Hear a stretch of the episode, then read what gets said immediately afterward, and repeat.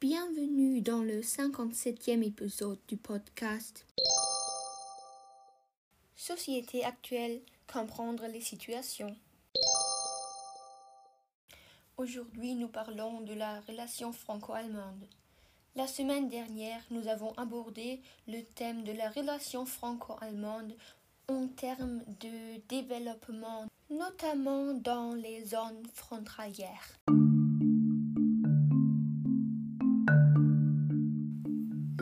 d'Alsace fait l'objet d'un va-et-vient, ce qui rend difficile son intégration dans l'une ou l'autre culture.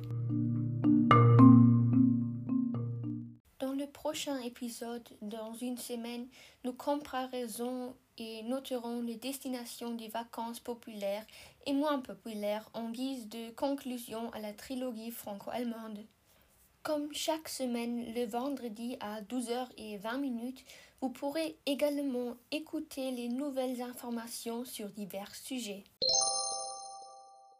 Société actuelle, comprendre les situations. Selon un sondage, seulement 27% des Français pensent bien connaître l'Allemagne et sa culture. Cependant, même après la Seconde Guerre mondiale, environ 91% des Français ont une assez bonne image de l'Allemagne, même si 54% seulement classent l'Allemagne parmi les pays qu'ils aiment. 72% considèrent que l'Allemagne est solidaire. Ce chiffre s'est amélioré de 4% depuis le début de l'année 2017 l'évaluation de la bonne coexistence est passée de 67 à 73% et l'ignorance des Allemands n'a été évaluée qu'à 33% au lieu des 39% initiaux. D'où peuvent provenir ces chiffres de sondage? Pour le savoir, le plus approprié est de commencer par le passé. Commençons par les antagonismes qui étaient très extrêmes entre les deux pays à l'époque. Ils ont donné lieu à des conflits politiques, sociaux et bien sûr guerrières, à la suite desquels l'empereur Napoléon Bonaparte a régné sur les territoires allemands. Cependant, la France a été vaincue par l'Allemagne lors de la guerre franco-allemande de 1872 et a ensuite été fortement humilié à Versailles, ce qui a entraîné une attitude du peuple français à l'égard de l'Allemagne. La Première Guerre mondiale est notamment le résultat de ces différences et de l'engagement dans les alliances opposées. Les Allemands l'ont perdu en 1918. En 1939, alors 21 ans plus tard, les nationaux-socialistes allemands, sous le pouvoir d'Adolf Hitler, ont attaqué la Pologne, à la suite de quoi la France et la Grande-Bretagne leur ont déclaré la guerre en septembre de la même année. En conséquence, le nord de la France et Paris sont occupés. Lorsque ces parties de la France ont été libérées par les forces alliées britanniques et américaines, le 6 juin 1944, l'occupation allemande a pris fin et il ne restait plus à l'Allemagne qu'à se rendre en mai 1945. Après cette guerre, bien sûr, les deux pays ne sont pas vraiment rapprochés. C'est plutôt le contraire les voisins étaient plus distants que jamais. Contre toute attente, seulement treize ans plus tard, le premier ministre français, Charles de Gaulle, a invité le chancelier allemand de l'époque, Konrad Adenauer, à lui rendre visite afin de renforcer les relations franco-allemandes à tous les niveaux. Aujourd'hui encore, il est considéré comme le moteur de l'unification et de l'intégration européenne, qui avait commencé un an plus tôt avec la fondation de la communauté économique européenne. sur l'ancien lieu de Sacre-les-Rois de France, dans la cathédrale de Reims, l'amitié franco-allemande a été publiée.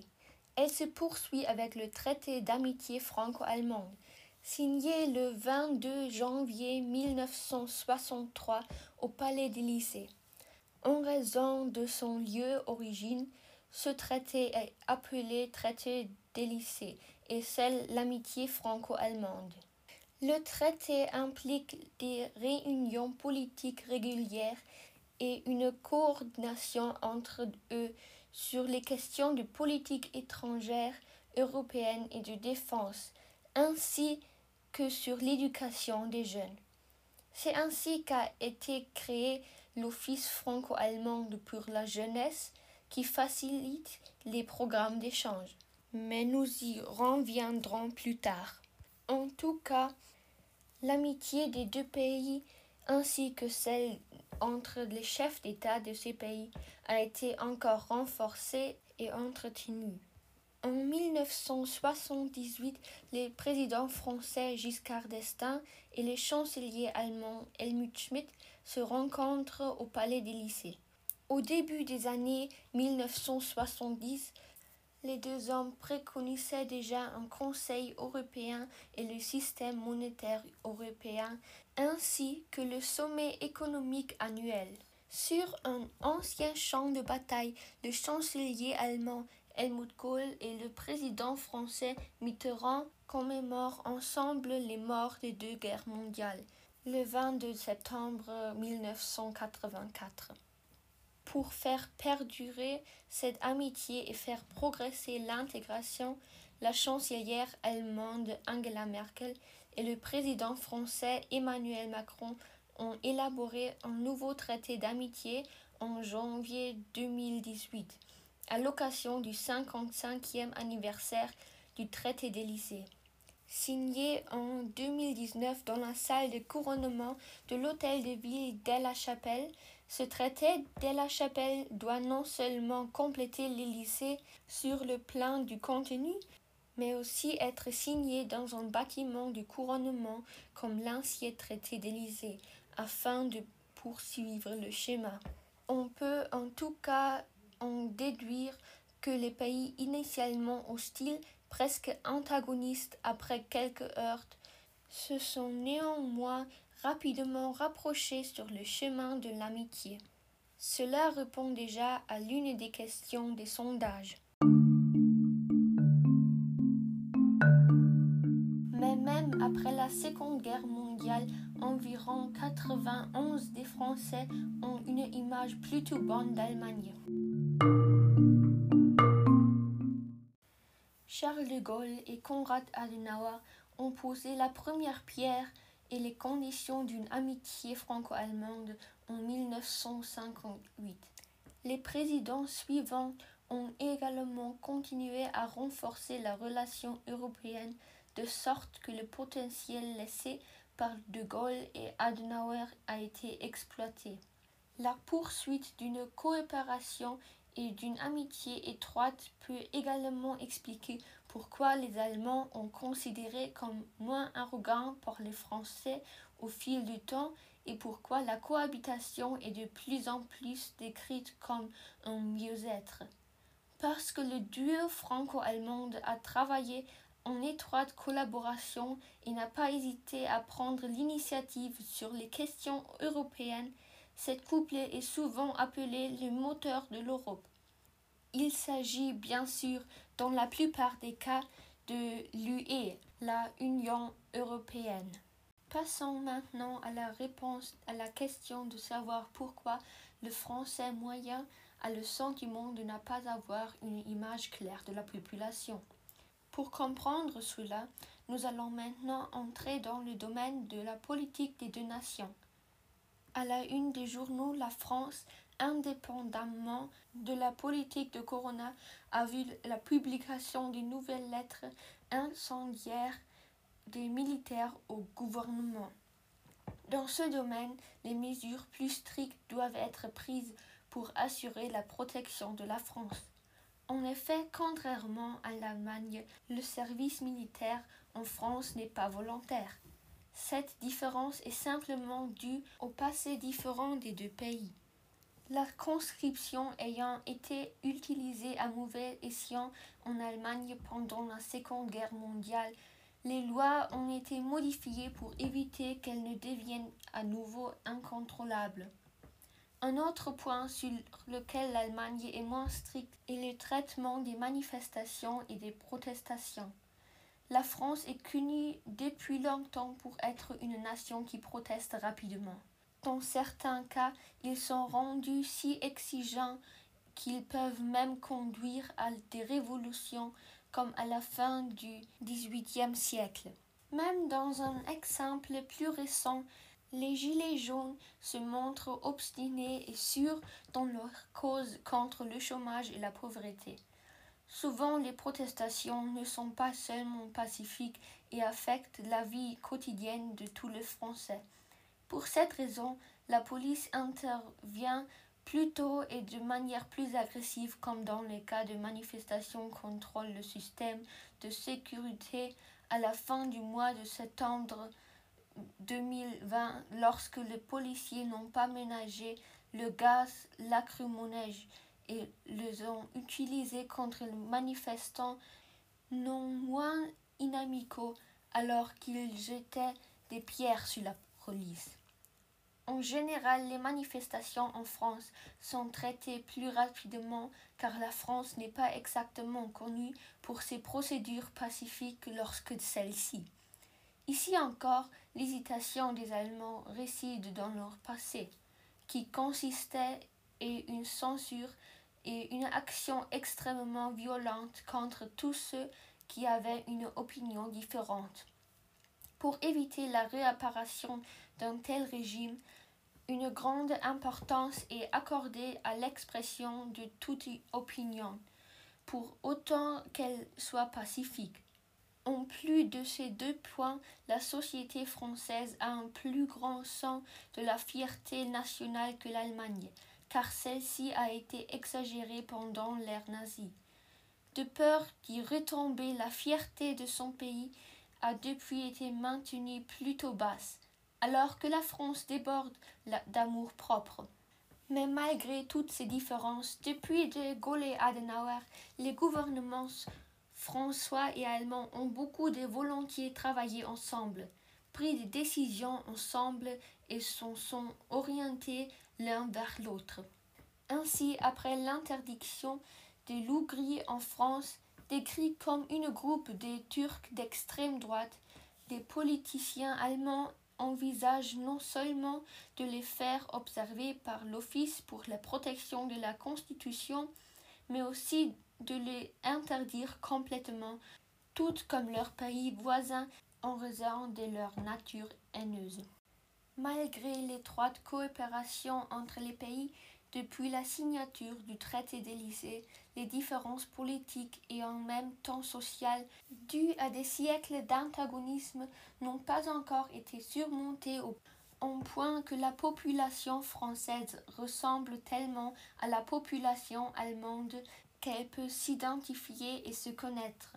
Même si ce dernier temps, peu de décisions ont été prises en commun on comprend maintenant pourquoi, dans le sondage, seule une si faible proportion des Français pensent avoir une image correcte de l'Allemagne. Pour changer ce état de fait, des programmes d'échange d'élèves ont été élaborés depuis un certain temps. Il existe différents certificats pour montrer le niveau d'apprentissage dans l'autre langue. Pour trouver l'échange approprié et avec de compétences linguistiques suffisantes, plus tard peut-être même une éducation ou un travail dans l'autre pays. Au cours des programmes d'échange ou des études à l'étranger, on apprend non seulement à la connaître la langue du pays, mais aussi sa culture qui, selon les enquêtes, n'est pas encore suffisamment diffusée parmi la population. Pendant un séjour à l'étranger, il y a généralement une autre personne disponible pour vivre avec vous. Au fil du temps, il est fort probable qu'une amitié se noue, qui peut perdurer même après une période d'échange généralement assez courte. La correspondance qui en résulte permet d'améliorer constamment la maîtrise de la langue, même après l'échange, et de se tenir au courant des nouveaux courants culturels. L'un des premiers programmes d'échange franco-allemand remonte à l'époque du traité des lycées. Comme nous le savons déjà, c'était en l'an 1963. L'Office franco-allemand pour la jeunesse ou l'OFAJ en abrégé s'est très tôt donné pour mission de développer les liens entre les jeunes et particuliers en Allemagne et en France et d'approfondir leur compréhension mutuelle. Ce nombreux programmes comprennent des échanges scolaires et d'étudiants, des cours de langue, des jumelages de vie, des stages et des échanges professionnels. Des bourses d'études sont également disponibles pour les séminaires professionnels et la recherche. Grâce à ces forces internationales, l'organisation espère éveiller l'intérêt pour l'autre langue, permettre des expériences de mobilité et transmettre des expériences à d'autres pays. Financé par le gouvernement allemand et français, l'OFAJ est une organisation à but non lucratif.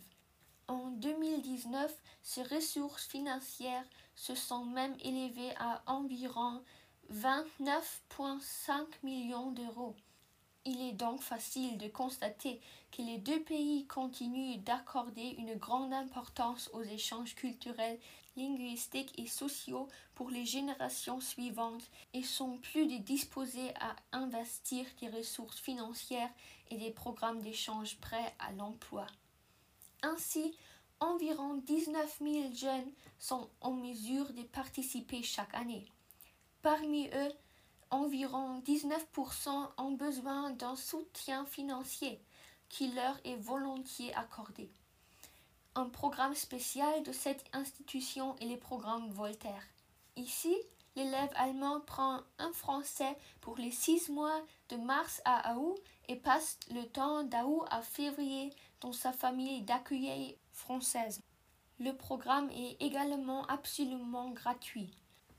Et maintenant, comme dans chacun de nos épisodes, nous avons un invité spécial ici aujourd'hui. Marie a participé au programme volontaire l'année dernière.